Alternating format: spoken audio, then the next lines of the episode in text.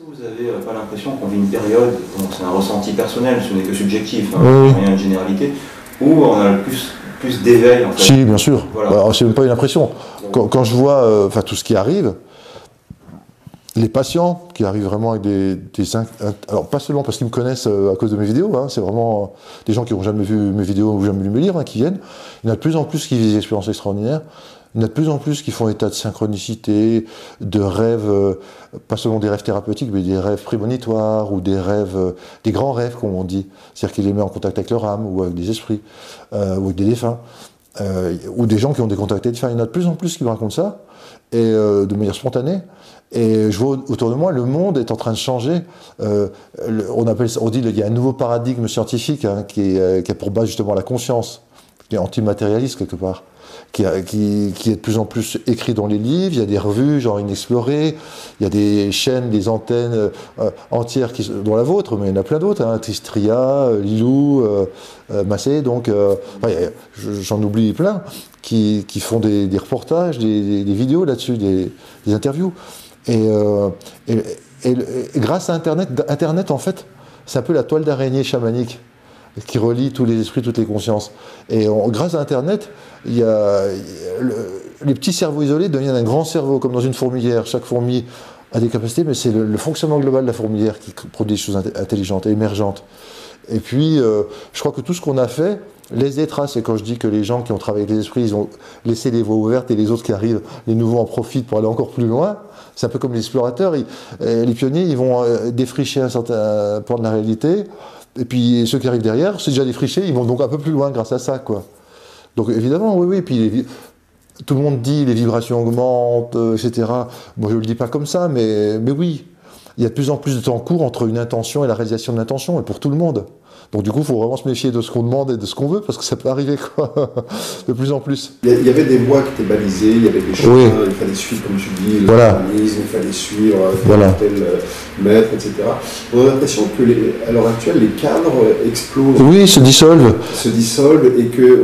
et apparaît une spiritualité bien plus directe, bien moins folklorisée par des euh, des, comment, des teintes euh, liées à telle ou telle culture, etc. Ça devient peut-être de plus en plus universel, c'est-à-dire plus réservé à oui, oui, qui à, à telle époque, ça, ça, devient quelque chose Tout à fait. de bien planétaire. Tout à fait. Parler de noosphère, j'adore ce concept de noosphère, euh, qui est, l'art de Chardin, et j'ai l'impression que c'est un petit peu en train de se mettre en place à l'heure actuelle. Euh, et ça, je trouve ça vraiment très très intéressant. Bah, c'est logique, de toute façon, puisqu'il y, y, a une mémoire universelle et intemporelle, tout ce qui était fait, non seulement persiste, mais contribue à rentrer en interaction tout ce qui est en train d'être fait. Donc euh, c'est comme si l'intelligence augmentait au, fur et à mesure. Donc ça a des répercussions sur tous les mondes en rapport avec cette intelligence, sur tous les mondes. Je pense qu'il n'y a pas que nous qui, qui, évoluons. Je pense que si sur des exoplanètes, dans le système matériel visible, il y a d'autres civilisations, elles aussi sont en train d'évoluer.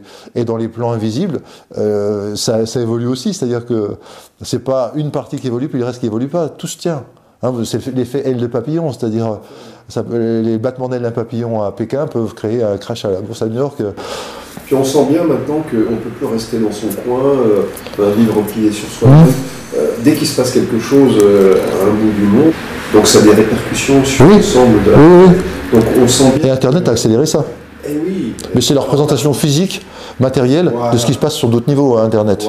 C'est que la toile se, devient de plus en plus euh, riche et euh, interactive, et synergique, etc. Internet, c'est pas la noosphère, hein, mais c'est le support matériel. Oui, oui, tout à fait. C'est la matérialisation dans la, matérialité de la noosphère, peut-être Internet. On peut voir ça comme ça. Donc, en fait, on, on vit une époque fascinante. Ah oui, oui, bien sûr. On est en train de, rentrer dans quelque chose qui. Euh, enfin, comme si on, on, changeait de monde, on change de paradigme, on change de monde peut-être qu'on va vers une nouvelle société. Alors, toute la question est de savoir, c'est si on va l'atteindre ou pas. Pourquoi? Ah. Parce qu'il y a une telle urgence écologique que peut-être il y a une course contre la montre entre Eros et Thanatos, entre euh, la conscience et l'inconscience.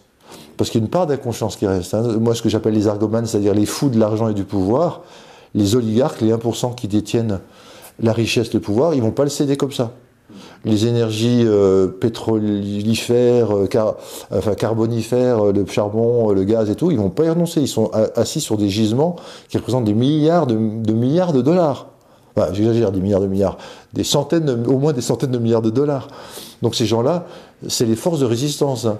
Et, si jamais ils gagnent, euh, la planète sera quasi détruite ou invivable ou très difficile à vivre. Il y aura des manques d'eau, des manques de nourriture, il y aura des guerres pour ses ressources, il y aura un réchauffement qui est dramatique. Rien que si on a plus de 2 degrés de réchauffement à la, fin à la fin du siècle, ça aura des grosses conséquences, des immigrations massives de réfugiés climatiques, entre autres. Mais si on passe 3 degrés, 4 degrés, alors là, c'est inimaginable.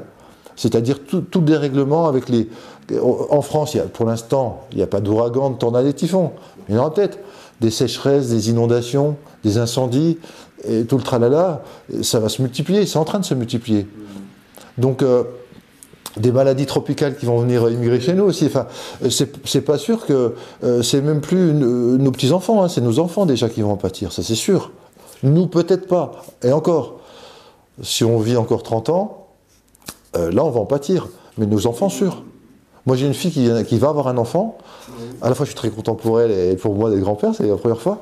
Mais en même temps, euh, je suis quand même inquiet. Quoi. Je me dis, mais dans quel monde, euh, si on n'a pas fait ce qu'il fallait faire, si on n'a pas imposé un diktat, des normes, une régulation aux forces ultralibérales, le capitalisme hyper financiarisé, quoi, on, va leur livrer un monde qui est quasiment donc tu, penses qu'on est vraiment dans une, lutte Ah bah ouais, tout à fait. moi, ce que j'appelle l'ancien monde.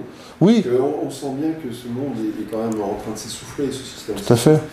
Il cherche à se raccrocher, mais bon, je veux dire, c'est la fin, quoi.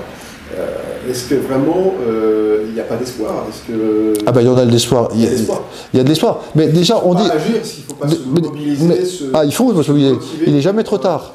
Il n'est jamais trop tard. Il est trop. dire euh, c'est fini, on pourrait. non, non, non, non. Il est trop tard pour que les choses reviennent comme avant. Ça, les, les gens du GIEC, le groupe d'experts euh, du, climat, ou tous les scientifiques qui s'intéressent sont retombés sur les écosystèmes, on ne reviendra pas en arrière. C'est-à-dire qu'on a vraiment perdu quelque chose. Par contre, ce qu'on peut faire, c'est faire que le cataclysme soit pas trop grand, pour que ça reste à peu près vivable. Ça, on peut le faire. Mais il est déjà trop tard pour revenir en arrière. Ça, c'est important de le savoir. Est-ce que le mot d'ordre, ce ne serait pas de militer pour un monde plus conscient?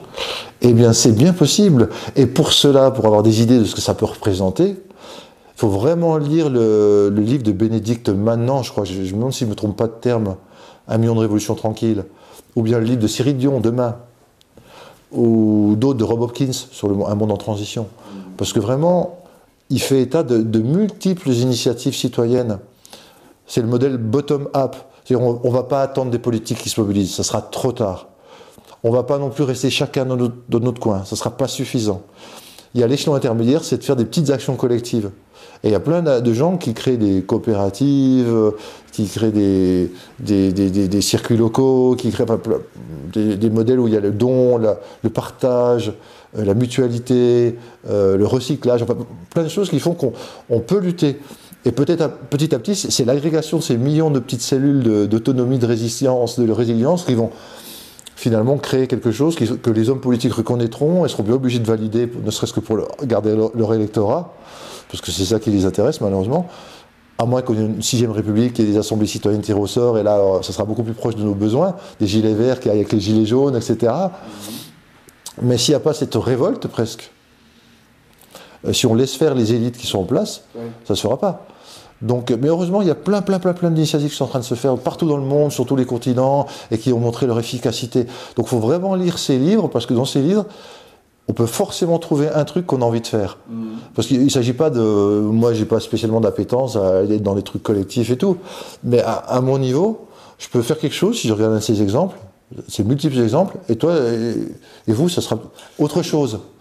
Et il faut y aller avec une envie, un enthousiasme, euh, un esprit de jeu, parce que si ça devient un devoir, qu'on se met oh là là, ça va être la catastrophe, Archimède, mais j'ai pas envie, euh, ça crée une, sorte de, passivité, de résignation, voire de dépression existentielle. Donc il y a vraiment, il faut lire, il faut lire. On change de modèle, c'est-à-dire qu'il ne faut plus attendre ah ben non Du haut qui viennent nous sauver. Mais non, on a mis les plus malades à nos têtes. Responsabiliser chaque individu. Les gens qui sont en haut, c'est-à-dire la grande finance, la politique au niveau national ou international, c'est des malades. On a mis les pires. Euh, Platon le disait, euh, le philosophe Alain plus proche de nous le disait. Euh, c'est des gens euh, qui sont atteints d'une maladie euh, qui est une obsession matérialiste pour le pouvoir ou l'argent. Et qui sont prêts à tout pour le garder et qui n'ont pas grand-chose à faire du bien public et de nous. Alors ils font semblant, c'est des super comédiens.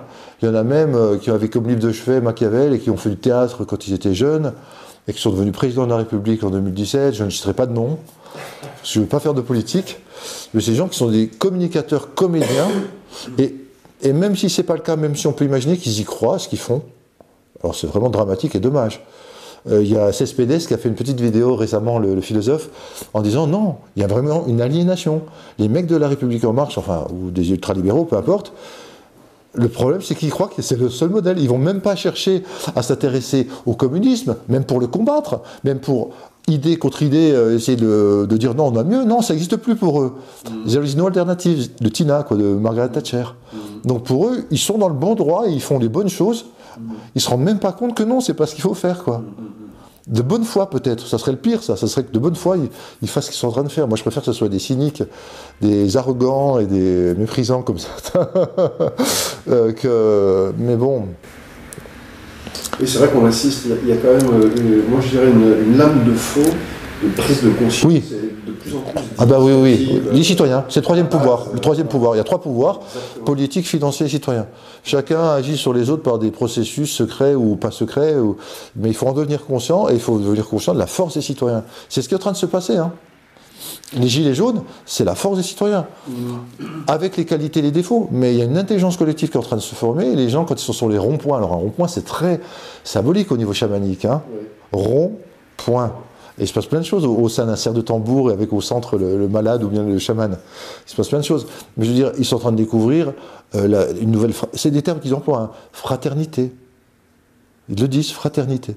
Euh, ils utilisent d'autres termes que j'ai oubliés, mais euh, de, oui, de nouvelles familles. C'est comme s'ils avaient créé une nouvelle famille. Euh, ils ont créé des liens de, d'entraide qui sont, ils sont en train de découvrir l'entraide quoi, à leur niveau. C'est pour ça, moi, je, je trouve qu'il est merveilleux ce mouvement des Gilets jaunes. Et je dis ça, qu'il y, ait des casseurs, c'est inévitable. De toute façon, même on ferait une marche pour la paix, il y aurait des casseurs qui en profiteraient pour faire des conneries derrière. Parce qu'il y a des gens, moi j'ai vu pour la Coupe du Monde de football, quand on était euh, arrivé en finale, euh, mais qu'on a perdu contre à cause de Matarazzi là qui avait fait un coup de. et eh ben quand j'étais j'étais descendu sur Lyon pour fêter la demi-finale, la, victoire en demi-finale, il y avait des casseurs qui étaient venus qui, qui disaient qu'il y avait le CRS sur ville. Donc pour le foot, on était en finale. Ils sont capables d'aller casser les choses. Donc on ne dit pas que c'est les gilets jaunes. Il y aura toujours des casseurs. Mais alors, le pouvoir en place est bien content qu'il y ait des casseurs focaliser tout. Les journalistes qui sont au service du pouvoir pour ne faire que ça comme reportage. Et ils oublient que les Gilets jaunes ont écrit un programme et on dit qu'ils n'ont aucune revendication sérieuse ou que ça va un peu n'importe où. Non, non, c'est très centré sur euh, les inégalités sociales et le manque de redistribution des richesses, qui est essentiel parce que s'il n'y a pas d'égalité, il y a un manque de confiance. Et s'il y a un manque de confiance, eh ben, on ne peut pas créer une, société solidaire. Donc ça c'est pas possible, c'était montré. Hein. Il y a des gens comme Atkinson ou Wilkinson qui ont montré que là où il y avait des inégalités, il y avait une santé moindre des habitants, qu'il y avait euh, euh, l'obésité, même des trucs euh, médicaux quoi. On a plus de criminalité, enfin etc. chances de s'en sortir en coopérant. Ah ben c'est évident. Ça alors il y a. La compétition, non non non non non. La compétition. Mais ouais mais ça c'est complètement faux. Il y a plein de gens qui l'ont montré. Il y avait Kropotkin qui est certes connu comme étant un anarchiste, mais qui est surtout un géographe et puis un, éthologue, un spécialiste du comportement animal qui a parcouru le monde. Il a montré que les sociétés animales et aussi primitives chez les humains qui avaient le moins de compétition et le plus de coopération, c'est celles qui survivaient le mieux à l'échelle collective, c'est pas le plus fort et l'homme est un loup pour l'homme. C'est ceux qui coopèrent et qui s'entraident le plus qui vont le mieux survivre. Pablo Servigné a écrit un livre qui s'appelle euh, L'entraide d'une nouvelle loi de la jungle. Et, il montre que c'est beaucoup plus fonctionnel d'être dans l'entraide que dans la compétition, parce que la compétition crée plein d'effets secondaires négatifs que ne crée pas la coopération. Est-ce qu'on peut revenir un petit peu sur le chamanisme? Parce que c'est vrai que c'est un domaine peut-être que les gens ne connaissent pas forcément très bien. Euh, toi, alors, parce que bon, le chamanisme, en fait, c'est quelque chose qui est très ancien, qui, remonte, le, mot chaman, c'est en fait, ça désignait les, sorciers de, Sibérie à l'origine. Oh, les sorciers, les, médecins, les, médecins, les maires, parce que quelque part, ils avaient multiples rôles dans la société dans laquelle ils étaient. C'était des sages, comme chez les Indiens, c'est les conseils de sages. C'était pas seulement un chaman, mais c'était tous les anciens qui, avec leur. Euh, pourquoi le chamanisme peut euh, nous apporter quelque chose aujourd'hui, euh, homme du XXIe siècle Comment est-ce qu'on peut, par exemple. Bah, il peut nous amener une chose. J'aime bien, c'est de voir qu'on n'est pas tout seul dans l'univers et que ce n'est pas seulement le monde visible qui existe, il y a d'autres mondes invisibles. Et ces mondes invisibles contiennent de l'énergie et de l'information qu'on peut connecter et utiliser dans notre vie dans le monde actuel. Et quand tu fais le chamanisme, tu vois qu'il y a des synchronicités, des synchronicités incroyables qui ne peuvent pas s'expliquer. Je dois donner deux de synchronicité, pour donner un exemple. Une fois, je sais plus, j'hésitais entre aller prendre l'ayahuasca en Suisse, parce que c'est légal en Suisse de prendre l'ayahuasca, et puis il a un stage de yoga nidra. Parce que j'avais fait une formation de yoga nidra, le yoga du rêve et de l'éveil, enfin bref. Et je savais pas du tout. Alors j'ai fait un voyage chamanique pour demander à mon animal de pouvoir, si j'ai pas eu de réponse sur le moment, mais je savais que j'en aurais une. Je sors de chez moi, il y a une voiture qui passe devant moi, il y a marqué Aya, A-Y-A, sur la plaque d'immatriculation. J'ai jamais vu ça. Hein, J'ai su qu'il fallait que j'aille faire l'ayahuasca. Ou une autre fois, par exemple, quand j'étais justement cette formation sur trois ans franco-alémanique euh, de, de, chamanisme, euh, il y avait un exercice où il fallait contacter un nouvel esprit du monde d'en haut. Et moi, j'étais tombé sur Ganesh. Bon, Ganesh, c'est pas typiquement chamanique, hein, c'est un peu hindouiste hein, quand même. Enfin, bon. Mais là-bas, ils s'en foutent, les esprits. Ils n'ont pas de frontières. C'est nous qui leur mettons des. Toi, t'appartiens à l'hindouiste, au chamanisme, mais eux, ils, sont, ils, vivent tout simplement.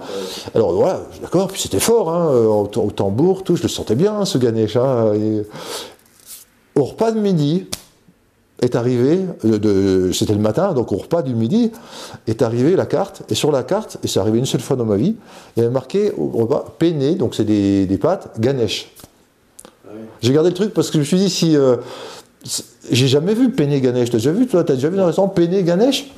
Et le chamanisme, il, t'amène à y croire à, ces phénomènes. En fait, c'est bien parce qu'en tout cas, ça t'amène à prendre conscience que ça existe bel et bien. C'est pas. Euh, du folklore, euh, de ce qu'on appelle euh, wishful thinking, les Anglais, c'est-à-dire. Euh, le chaman, c'est un peu, je dirais, le, pont entre le, monde des esprits, le ciel et puis la terre. Oui, et puis ça t'amène à. Oui, voilà, le chamanisme, ça t'amène aussi, très important pour les oligarques qui pillent, qui exploitent la terre, qui la souillent, qui la détruisent, ça t'amène au contact de la bonté, de l'intelligence du vivant, quoi. Mm qui est tout content de coopérer avec toi. Si tu te promènes dans une forêt en état chamanique de conscience, tu vois que les plantes, elles s'inclinent vers toi, elles ont envie de te toucher, elles ont envie de te parler. C'est plein de, c'est bien mieux que dans le métro parisien, quand je veux dire, où tu as plein de gens euh, fatigués, énervés, excités, euh, perturbés, alors que là, ah, tu ressens. Bah, les Japonais, ils ont inventé le bain de forêt. Et euh, ils ont découvert que ça faisait diminuer la tension artérielle, ça augmente l'immunité, ça peut traiter certains aspects anxio-dépressifs, les bains de forêt. Et ça m'étonne pas du tout, c'est chamanique ça.